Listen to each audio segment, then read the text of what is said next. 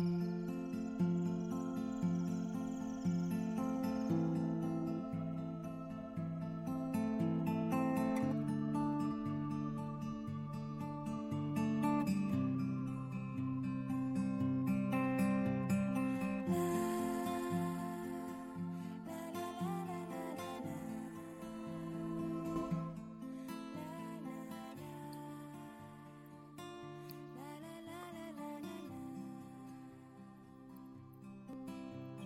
这个时代的青春，无法被发掘，无法被品味，无法被正值青春的孩子们深深的印在脑海里，刻在心里。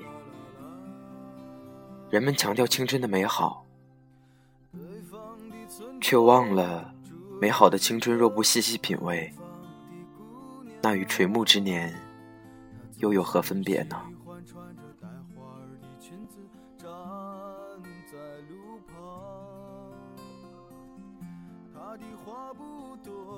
这里是 FM 二四九三九四，给同样失眠的你，我是林峰，希望我的声音可以在你失眠的夜里带来一丝温暖。今天的文章名字叫做《其实每一种青春最后都要苍老》，晚安。陌生人他在拉去的街头留下影子方向在回眸人的心头眨眼的时间方向已飘散影子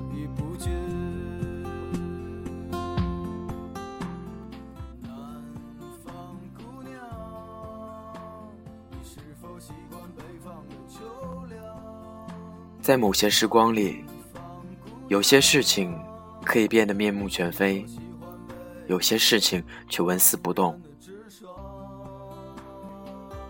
相当长的一段时间里，我的好朋友星仔和丛丛都陷入对未来的惶恐，一个为学业，一个为工作，加上没有出息的我，为了感情，所以在这段冗长又沉寂的时间中，不是我向他们抱怨。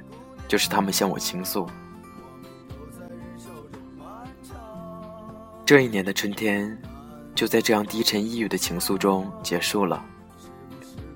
夏日的阳光，像一记重重的惊叹号，投掷在我们眼前。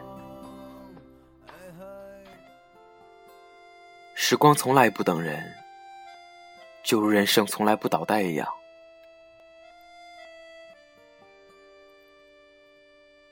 我会在每个紫外线最强烈的中午，不涂防晒霜，不打遮阳伞，穿着终年不变的帆布鞋，披着一头乱七八糟的黑色头发，穿过两条街去星仔学校的食堂跟他吃一顿饭。我一直知道他并不喜欢学医，我们经常在吃饱之后坐在偌大的篮球场，石凳旁边有我搞不清楚名字的大树。也许是香樟吧，风吹过之后，会有细小的花籽落我们一身。在我身边的他，给我带来的许多细小的欢愉，一个眼神，一句话，都可以让我开怀大笑。星仔在博客上说，自己最大的愿望就是外星人快点来，把那些又漂亮又瘦的女孩子抓走。后面还补充了一句：“不要抓走我的朋友。”这句话后来被我写进了书里。每天晚上九点二十，我的 QQ 都会设置成离开状态，因为此时的我要坐公交车去接下班的丛丛。其实早在五年前，聪聪就在某杂志的论坛上认识了我。那时的我离经叛道。在 BBS 上，以热衷跟人掐架而闻名。直到多年以后，我当时的偶像跟别人说起我时，都是一种难以琢磨的口吻。独木舟当年真是叱咤风云啊！而聪聪是眼睁睁看着我，从不可一世转化为今日的淡定从容。很巧，大一我在博客上贴了一张军训的照片，他匿名留言跟我说：“你的学校跟我的学校好像。”几次回复之后，我们终于确定，我们两个读的是同一所学校。我清楚的记得，我们第一次见面，他带我去学校后面的蒸菜馆，我吃了两顿饭，然后两个人坐在公园的长椅上聊到天黑。那个时候，我绝对没有想到，我们会成为至交好友。他高我两届，跟我同龄，在他身上，我总是能看到一种极其坚韧的品质。他毕业的时候，我还在读大一。那时我无知的尚不懂得人生其实是需要规划和谋略的。是他跟我说：“我绝对不会回家，提前进入二十年后的生活。”他那句话，像黑暗之中的萤火，指明了我懵懂青春前行的方向。他一个人去三一重工应聘，短暂的歇息之后，再参加招聘和培训，最终留在了对员工极为苛刻的远大集团。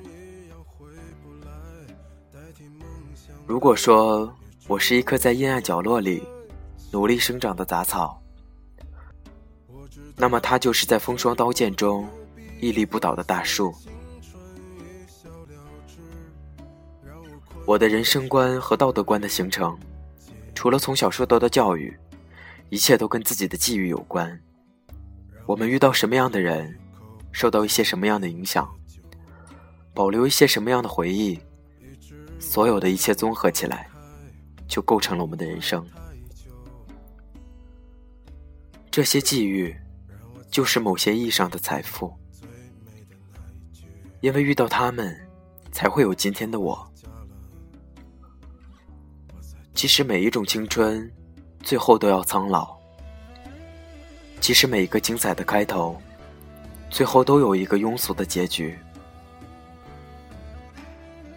但是我们依然要在自己有力气的时候，去看一看广大的世界，无垠的生命。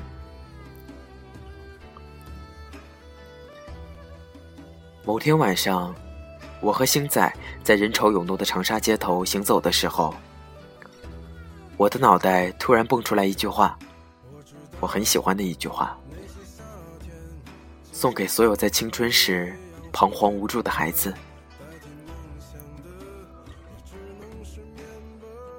如果有一天，我们淹没在人潮之中，庸碌一生，那是因为我们没有努力，让自己活得丰盛，在城市里纪念你。